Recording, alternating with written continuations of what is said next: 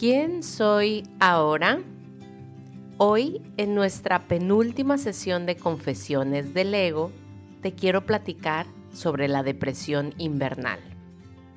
Y es que este era un concepto que yo solo había escuchado en redes sociales, en internet, y que lo veía muy lejano a mi realidad, puesto a que en Guadalajara, México, de donde soy originaria, no tenemos tan marcadas las estaciones del año. Es decir, los climas no son tan extremos como en otras partes del mundo. Y la verdad era ignorante al respecto.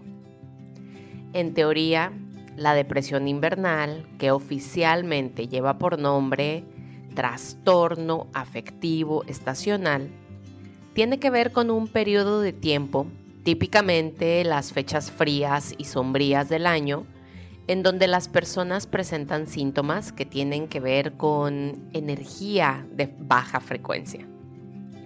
No soy psicóloga ni psiquiatra ni te vengo a dar una clase de este trastorno.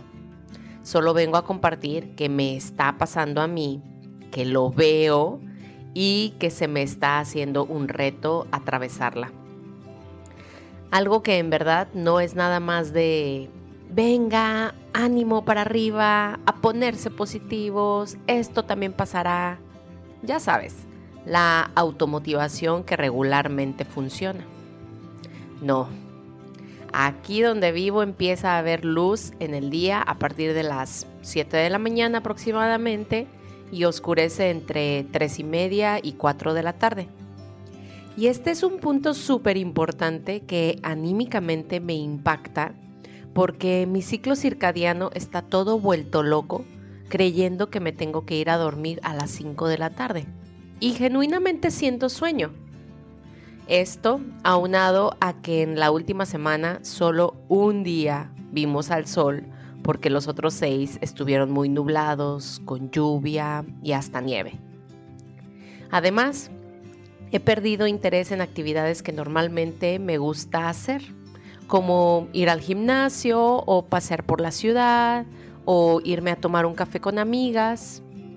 Tengo mucho menos apetito y ganas de andar guzgueando, que por si no lo sabías, yo soy experta en querer estar comiendo a todas horas.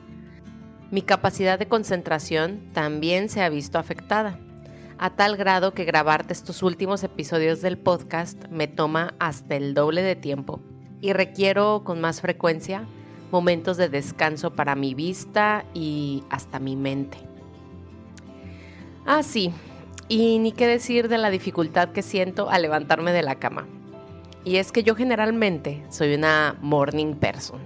En verdad me gusta levantarme temprano, tener una rutina, sentir que me estoy cumpliendo. Y uff, por primera vez en muchos años es que llevo varios días que requiero aplazar la alarma de mi despertador. No solo una, sino hasta tres veces por las mañanas. Qué interesante la verdad. Y bueno, esta es mi primera vez pasando un invierno en Europa y conociendo en carne propia esta experiencia. Estando triste y nostálgica y con todos los sentimientos revueltos. Mis respetos y admiración a las personas que ya tienen años de haber migrado a esta parte del mundo y que se han adaptado. Y también a las que son originarias de aquí y me enseñan que, aunque en esencia somos iguales, el poder de acondicionamiento y adaptación del cuerpo es poderosísimo. Todo esto que te cuento no es para alarmarte ni para ponerme en modo mártir sino para elevar la apreciación por lo que muchas veces he dado por sentado, como lo es el calor de los rayos del sol y el apoyo incondicional de la madre naturaleza. Seguiré transitando esta época con paciencia y apertura a aprender y a ser flexible con mis estados de ánimo y mis actividades. Espero tú también te abraces fuerte durante estas fechas en donde además de amor, paz y magia, puede haber nostalgia, tristeza, cansancio y está bien. Vamos con calma. Qué gusto encontrarnos en la misma sintonía hoy. recordando que la vida es tan solo un juego de colores. Agradezco de corazón tus comentarios a lo que hoy has escuchado, por lo que puedes contactarme a través de un mensaje por Instagram y unirte a nuestro canal de difusión en la misma aplicación para seguir en armonía. En la descripción de este episodio te dejo el enlace directo.